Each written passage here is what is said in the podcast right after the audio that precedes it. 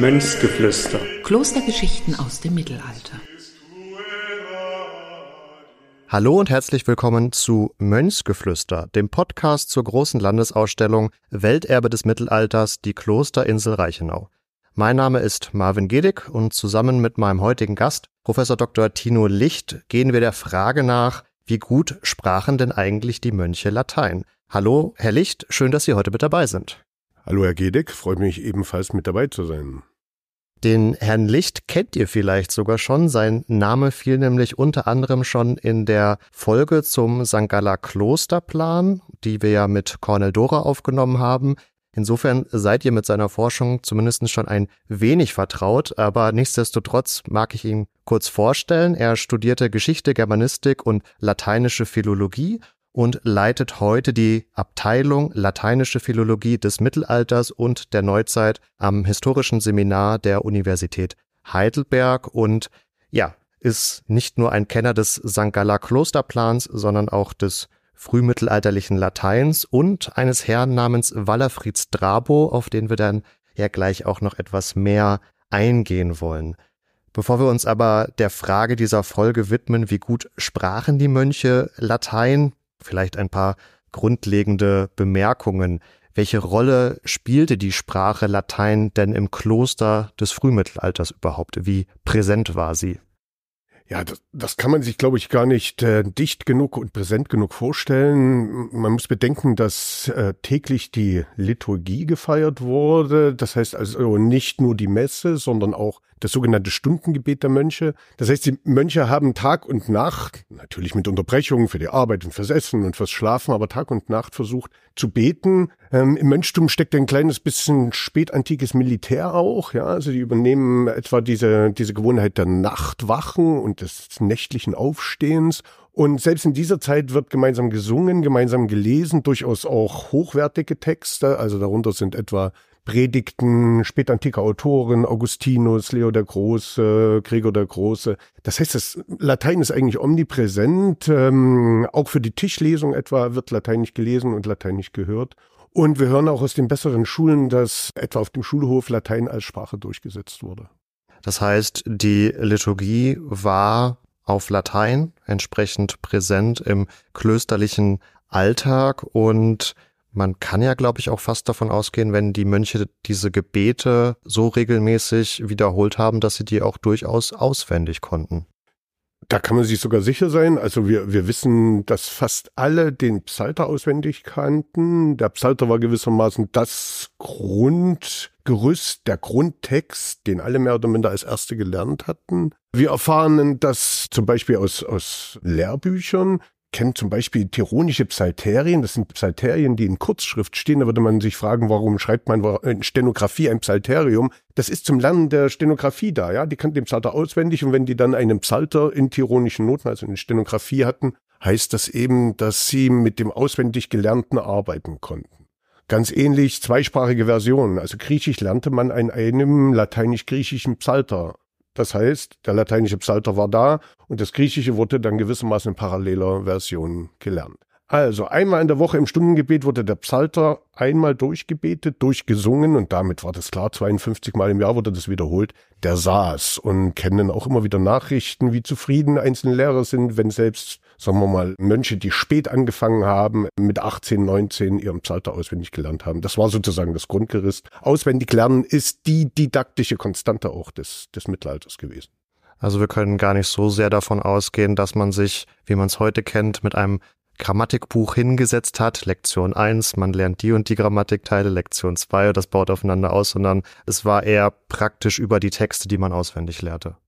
So ist es. Also das grammatikalische Lernen, das gibt es natürlich auch, dass man sozusagen die Grammatik im Hintergrund hat, aber das wird eben erst dann gemacht, wenn ein großer Teil der Texte schon auswendig gelernt wurde. Das sind teilweise erhebliche Mengen. Wir, wir kennen das aus einer, äh, aus einer Schrift oder aus einem Formelbuch Salomos III. Der ist Bischof von Konstanz so um 900 und hat seine Ausbildung an der Klosterschule in St. Gallen absolviert und da gibt es einen Brief, der mit hoher Wahrscheinlichkeit, eigentlich fast mit Sicherheit von Notker, dem Stammler von St. Gallen, stammt. Und da hm, empfiehlt Notker von St. Gallen dem Salomo Dritten verschiedene Werke, auch verschiedene Genera von Werken und dann kommt er zur Dichtung und, und sagt so, das und das könntest du noch lernen, brauchst keine paganen Autoren zu lernen, lernen doch lieber christliche Autoren. Und ich weiß ja auch schon, dass du den Seduius und den Jovenkus schon auswendig kennst. Ganz lapidarer Satz so zwischendurch, aber dieser Satz heißt, dass dieser Bischof während seiner Ausbildung in St. Gallen 4499 Verse auswendig gelernt hatte. Und alles andere ist da noch nicht einberechnet, ja, also Psalter und ambrosianische Hymnen, das wird er auch alles noch gekannt haben. Das heißt, das sind unvorstellbare Mengen. Und auf dieser Sprachgrundlage setzt dann eben auch das Grammatikstudium, das Studium der Syntax und der Formlehre auf. Die kannten also extrem viel, dadurch, dass sie auswendig lernten, schon ganz sicher auch an Formen. Und mit diesem Sprachreservoir konnte man eben auch hervorragend arbeiten. Also das ist sehr viel mehr, als wir heute lernen. Man muss es einfach mal so deutlich sagen glaube, dieses Sprachniveau, selbst diejenigen, die im Gymnasium Latein hatten, vielleicht auch einen, einen Leistungskurs, ist dieses Sprachniveau längst nicht zu erreichen. Das schafft man erst an den Universitäten, würde ich sagen. Nichtsdestotrotz, und das ist ja vielleicht auch ein Geschichtsbild, was Ihnen häufiger in der Lehre begegnet, heißt es immer, das Mittellatein, das Kirchenlatein, das sei so schlecht und man würde ständig irgendwelche Quellen haben, wo sich darüber beschwert wird. Woher rührt denn nun dieses Geschichtsbild anzunehmen, dass das Latein der Mönche oder vielleicht des Klerus insgesamt so schlecht gewesen sei? Ja, das ist, das ist, glaube ich, ein Kollateralschaden, wenn ich das so sagen darf, des Humanismus oder vielleicht auch eine Kombination aus Humanismus und Bequemlichkeit. Der Humanismus hat sehr stark das mittelalterliche Latein kritisiert. Er hatte vor allen Dingen das Latein der Scholastik kritisiert. Das ist aber so ein Pauschalurteil geworden. Das wird teilweise auch kräftig übernommen, gerade im 19. Jahrhundert. Und dieses Pauschalurteil hat eben auch dazu geführt, dass in der Schule, auch an den Universitäten, dieses Latein immer mit Spitzenfingern angefasst wurde. Es kommt Bequemlichkeit dazu, ja, wenn, wenn man äh, sagt, okay, das war die ganze Zeit immer so schlecht, dann guckt man eben einfach auch gar nicht hin. Und wir haben heute die Situation, dass mittelalterliche lateinische Autoren eigentlich nicht mehr in der Schule gelesen werden. Das ist bedauerlich, auch deswegen, weil man dann nichts mehr kennenlernt. Das hat sich also auch in den letzten Jahrzehnten nochmal verstärkt. Der Autorenkanon an der Schule ist immer noch enger geworden. Mehr oder minder kommt man da nicht über das erste vorchristliche Jahrhundert hinaus. Und naja, und das Urteil verfestigt sich natürlich, wenn niemand mal hineinschaut in das Mittelalter und die mittelalterlichen Autoren. Denn da gibt es tatsächlich hervorragende Sprachkenner und Sprachkönner. Und ja, wir bedauern das alle sehr, dass das nicht, nicht ankommt, auch in der öffentlichen Meinung, selbst an der Universität teilweise nicht. Hm. Umso wichtiger, dass wir an dieser Stelle vielleicht noch die ein oder andere Lanze für das mittelalterliche Latein brechen. Und wir haben schon gehört, Latein spielte auf jeden Fall in der Liturgie, im Stundengebet eine enorme Rolle. Sie haben aber auch eine schöne Anekdote noch mitgebracht, um zu sehen, dass Latein auch Alltagssprache war. Und da gehen wir dann nach St. Gallen des 10. Jahrhunderts, richtig? Vollkommen richtig. Einer ganz, ganz seltenen Fälle, wo man mal in so eine Alltagsszene hineinschaut. Auffälligerweise ist daraus Literatur geworden. Die Geschichte betrifft einen norditalienischen Kleriker namens Gunzo. Man weiß von Gonzo eigentlich nicht viel mehr als den Namen, gibt ein paar Versuche, den zuzuordnen, nach Novara zu ordnen. Aber das ist ganz unsicher, ist einfach nur der Name. Und dieser Gunzo kommt im Gefolge Ottos des Großen im Winter 964, 965 über die Alpen. Das ist eine beschwerliche Reise, klar, vor allen Dingen im Winter. Er schildert das auch, er ist vollkommen erschöpft, vollkommen eingefroren, die, die Hände sind klamm, er wird halb vom, vom Pferd heruntergehoben und freut sich auf die Übernachtung. Die Übernachtung ist wohl im Kloster St. Gallen. St. Gallen ist also eine Station auf diesem Weg nach Norden. Und ja, es gibt was zu essen, äh, Stimmung ist gut, man sitzt bei Tisch, es gibt Wein, es gibt Suppe, die Erschöpfung ist allen anzumerken. Und es wird gesprochen bei Tisch, lateinisch gesprochen. Und Gunzu passiert etwas, was eigentlich nicht passieren darf. Er gebraucht einen Akkusativ statt eines Ablativs. Und sofort reagieren die Umsitzenden mit Spottversen darauf. Und Gunzo ist furchtbar beleidigt.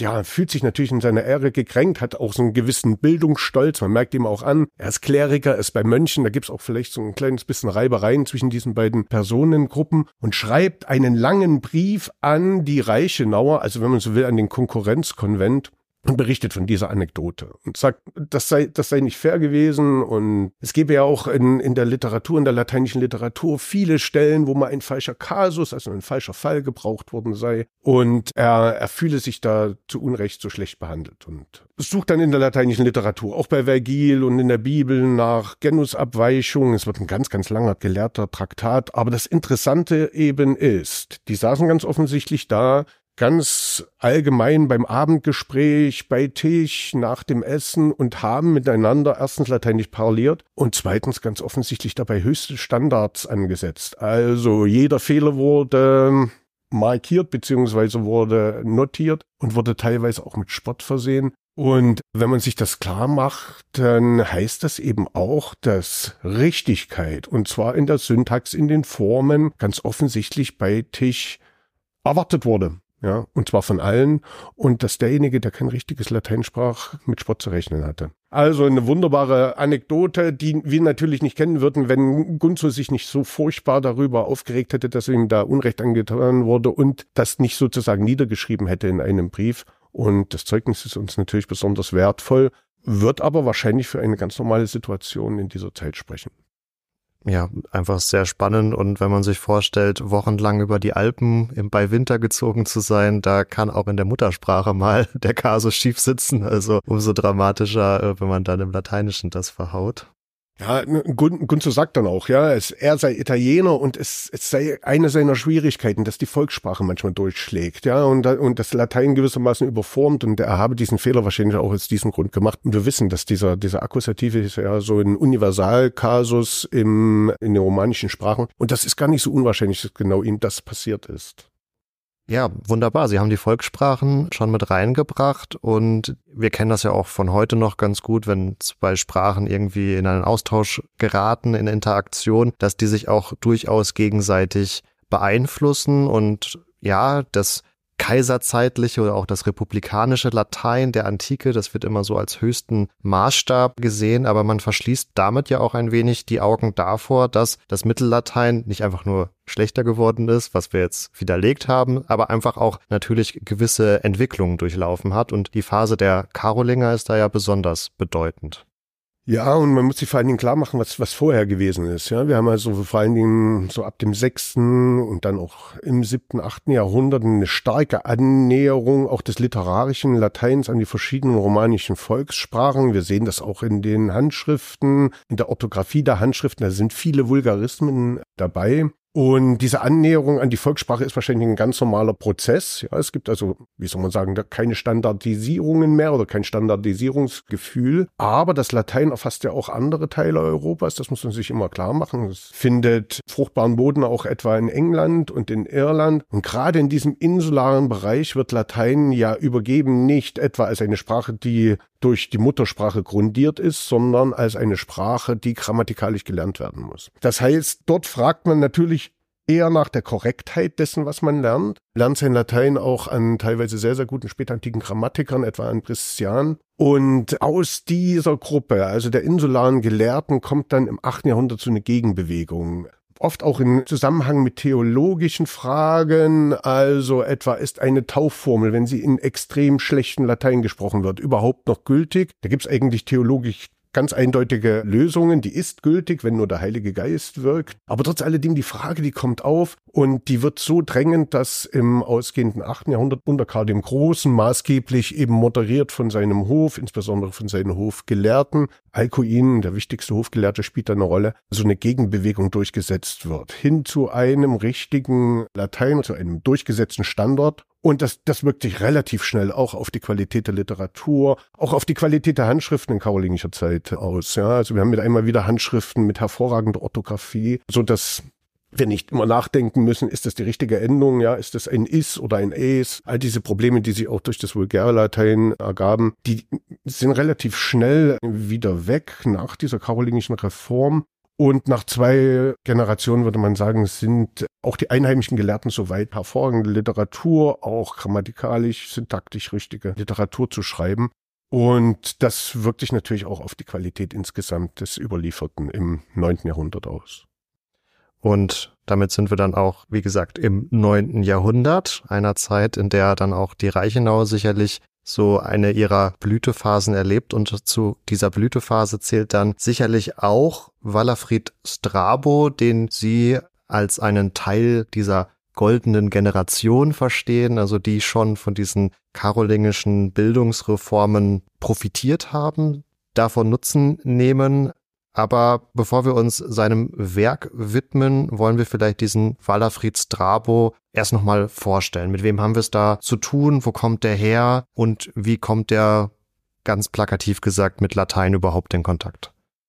Ja, also vielleicht mal zunächst das kurze Datengerüst. Äh, Strabo ist 807 geboren. Wann er genau in den Konvent von Reich, der Reichenau eintritt, ähm, das kann man nicht sagen. Sagen wir so, um 815 wird er äh, Reichenauer Novize macht dann eine ganz normale Ausbildung in seinem Heimatkonvent durch, geht 827 nach Fulda. Fulda ist unter Arabanus Maurus eigentlich der Hauptort für wissenschaftliche Studien, für Gelehrsamkeit in dieser Zeit, zumindest im östlichen Teil des Karolingerreiches. Viele bedeutende Gelehrte der Zeit gehen nach Fulda. Walafried absolviert dort zwei Jahre Ausbildung, geht dann 829, ungefähr 22-jährig an den karolingischen Hof als Hofdichter, erlebt die Zeit, in der das Imperium, also auch durch die Auseinandersetzung innerhalb der kaiserlichen Familie, an den Rande der Katastrophe geführt wird. Das ist mehr oder minder eine Bürgerkriegszeit, ist dann 838 eigentlich vorgesehen als Abt der Reichenau kann den Abbatiat aber dann nicht antreten, muss noch mal drei Jahre warten im Exil, übrigens in Speyer. 841 wird er ab der Reichenau und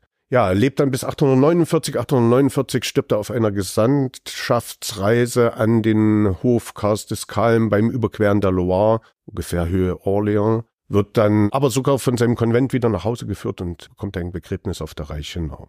Kontakt mit dem Latein nimmt er zunächst natürlich erstmal auf der Reichenau, aber man würde sagen, es ist auffällig, wie viel besser und wie viel talentierter er ist als eigentlich seine Lehrergeneration.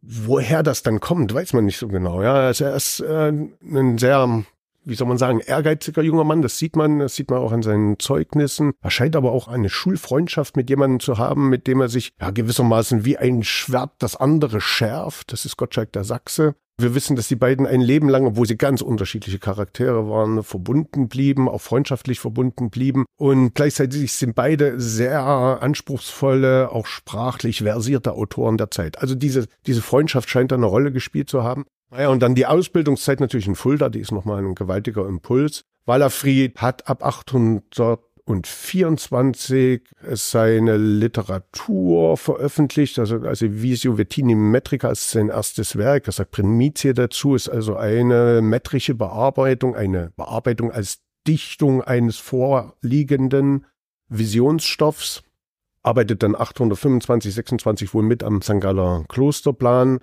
829 beginnt er seine Zeit am Karolingischen Hof, also am Hof Ludwigs des Frommen. Und aus dieser Zeit sind wahrscheinlich die meisten seiner Werke. Manche sind nicht ganz sicher zuzuordnen, also etwa sein berühmtestes und sicher auch reifstes Großgedicht, der Hortulus oder De Cultura Hortorum kommt aus dieser Zeit. Auch eine Bearbeitung der Vita des heiligen Gallus, also im Auftrag von St. Gallen, fällt in diese Zeit wahrscheinlich weitere Werke, etwa die Othmars Vita, auch kleinere Gedichte. Aber wie gesagt, alles ist nicht sicher zugeordnet. Also etwa der Hortulus ist nach wie vor umstritten, ob das wirklich ein Werk aus der Zeit am Hof ist. Dann kommen diese Exiljahre, auch da gibt's noch mal einen, einen wichtigen Prosatext von ihm, heißt De Exordiis et Incrementis, das ist eine echte Leseempfehlung, ist eine Liturgiegeschichte, hört sich erstmal ja, nicht besonders attraktiv an, ist aber eigentlich eine Kulturgeschichte des Christentums seiner Zeit, sehr lesenswert. Und dann kommen die Abbatiatsjahre ab 841 und da würde ich sagen, ist nicht mehr viel Neues entstanden, soweit wir wissen. Also ein Abt, der wird natürlich absorbiert durch die täglichen Pflichten, auch durch diplomatische Verpflichtungen. Sie haben es ja gerade gehört, diese Gesandtschaftsreise gehört da sicher dazu. Also die letzten Jahre sind nicht mehr so produktiv wie die vorhergehenden. Soweit mal ganz kurz zum Überblick über sein Leben und sein Werk. Sie hatten ja jetzt auch schon thematisiert, dass er seine Lehrer im Kloster Reichenau letztendlich überragt, da nicht so ganz klar ist, woher das eigentlich kommt. Und Sie haben ja auch zuletzt am St. Galler Klosterplan gearbeitet und geforscht. ein Dokument, wo Wallerfried Strabo wohl mit Regenbert, dem Bibliothekar und Skriptoriumsleiter der Reichenau zusammengearbeitet hat. Also jemand, der ihm eigentlich erstmal vorgesetzt ist, wenn man so möchte. Kann man denn da anhand von konkreten Beispielen diese Differenz auch in der Lateinqualität festmachen? Also das kann man natürlich wenn man sich den St. Galler Klosterplan ganz genau anschaut, dann sieht man beide Hände ja auf dem Klosterplan arbeiten und bei Regenbert ist auffällig, dass er sich um äh, Korrektheit der Formen so gut wie gar nicht kümmert. Ja, also er schreibt etwa die Pflanzennamen für die einzelnen Gärten auf und verwendet da teilweise Akkusativformen, teilweise auch Ablativformen, mal Genitivformen, also setzt diese Pflanzennamen eben nicht in den Nominativ, so wie man das machen würde und ist also einer der, ja, ich glaube mit diesem, mit diesen sprachlichen Anforderungen nicht viel anfangen konnte. Während Walerfried, und das muss man ja Regenbert zugutehalten, er hat den richtigen Mann gewählt. Ja, Walerfried korrigiert das, Walerfried schreibt die Verse, die Verse sind in hervorragender Qualität. Das heißt, wenn jemand Verse dichtete in dieser Zeit, musste er ja die, die Länge der Silben beachten, lange, kurze Silben, das musste alles erst gelernt werden. Und dass man dann einfach sich hinstellte und eigene Verse dichtete, die auch noch ordentliche Qualität haben, das ist nicht so ganz selbstverständlich. Walerfried ist um diese Zeit ja ja, wie alt? Ähm, 807 geboren, ähm, 18 ist er 824, 25, 26, 19, 20 Jahre alt ungefähr. Das, das ist alles schon da bei ihm. Das kann einen eigentlich nur erstaunen, dass das alles schon so grundiert ist. Aber er berichtet das auch in dieser Visio Vettini Metrica, er scheint im Kloster immer wieder angeeckt zu sein, auch mit seinem vielleicht etwas kecken Auftreten gegenüber seinen Lehrern. Er sagt selber, ja, meine Lehrer schätzen meine Kunst nicht so sehr. Regenbert scheint das egal gewesen zu sein, der hat den jungen Mann einfach herangenommen und für den St. Galler Klosterplan eben seine Mitarbeit gewonnen und dadurch eben den St. Galler Klosterplan auch in eine Qualität geführt, die wahrscheinlich aus den eigenen Kräften nicht möglich gewesen wäre. Also dieses junge Talent ist auf dem Klosterplan schon zu sehen, 825, 826 und verbessert sich natürlich auch noch im Laufe der Zeit. Was ja dann nicht zuletzt auch eine gewisse Anerkennung dann doch erfährt, wenn er als Hofdichter an den kaiserlichen Hof kommt, oder kann man das gar nicht so sagen? Was sind da die Beweggründe, dass er dahin geht oder geholt wird besser? Da hat er guten Kontakt. Da gibt es den Leiter des Archivs bei Hof, Grimald, den kennt er schon aus den Reichenauer Tagen, der scheint also auf der Reichenau gewesen zu sein. Und der wird zum Hof gerufen. Grimald ist dann auch derjenige, der Walafried an den Hof holt. In welcher Funktion genau, das ist gar nicht so ganz sicher. Früher hat man gedacht, er sei Prinzenerzieher geworden. Das kann man aber gar nicht beweisen. Also gibt keine, keine sicheren Nachrichten darüber, dass er Prinzenerzieher war. Was wir aber sicher sagen können, ist, dass er bei Hof gedichtet hat und deswegen ist er für uns Hofdichter. Gibt dann 829 ein erstes großes Gedicht am Hof, ein Lob auf Ludwig den Frommen heißt die Imagine Tetrici, ist gleichzeitig ein Tadel eines, eines Reiterstandbildes im Bereich der Kaiserpfalz, ein Reiterstandbild Theoderichs des Großen, das Karl der Große nach Aachen geholt hat. Von Ravenna nach Aachen muss ein großes Standbild gewesen sein.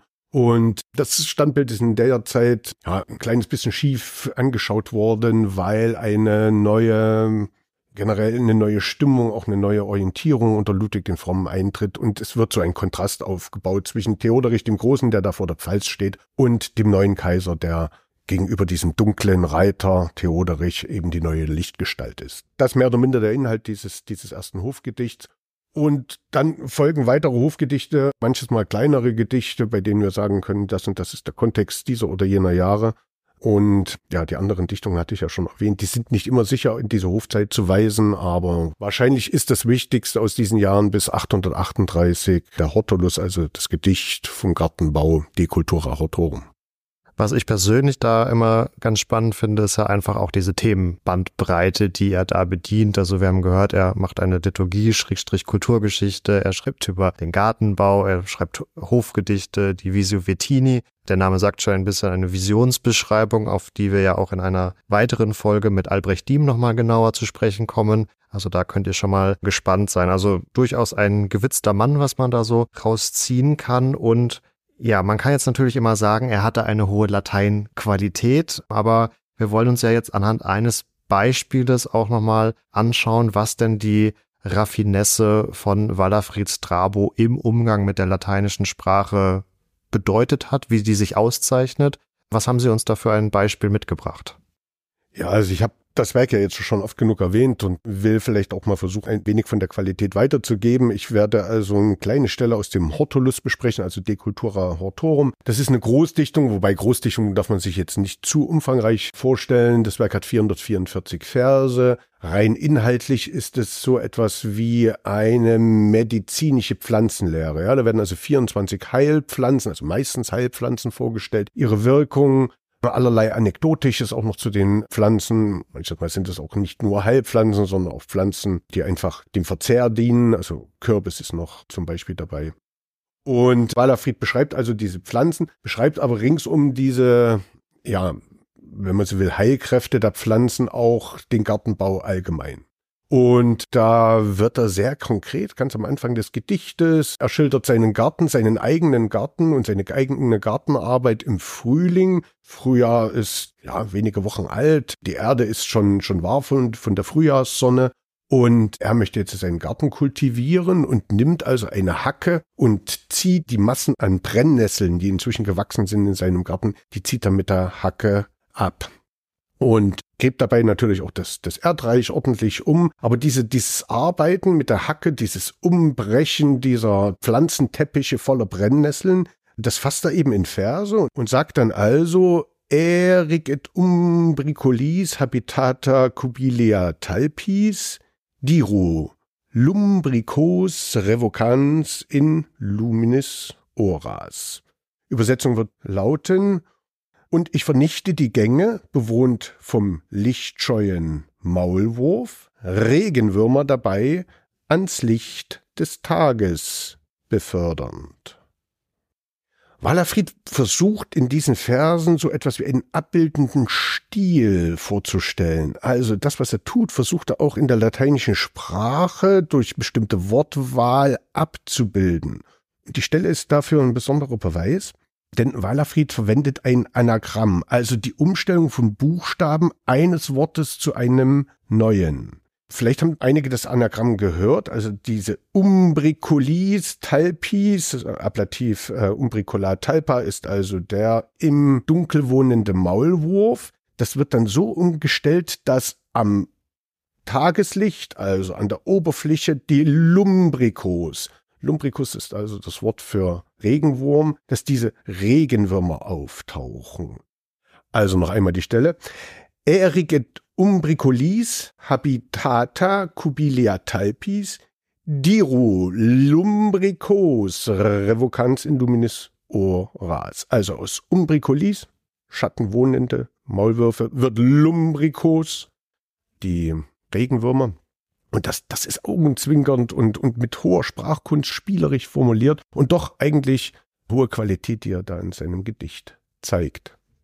Wirklich eine Raffinesse, die man da durchaus nachvollziehen kann. Dieser Versuch, die Tätigkeiten eben auch in der Sprache, in der Sprachstruktur nachzuvollziehen oder nachzubauen. Also da scheint schon einiges an Gehirnschmalz reingeflossen zu sein oder wir wissen es nicht. Vielleicht war Wallerfried auch einfach so ein Talent, dass es ihm förmlich aus der Feder geflossen ist.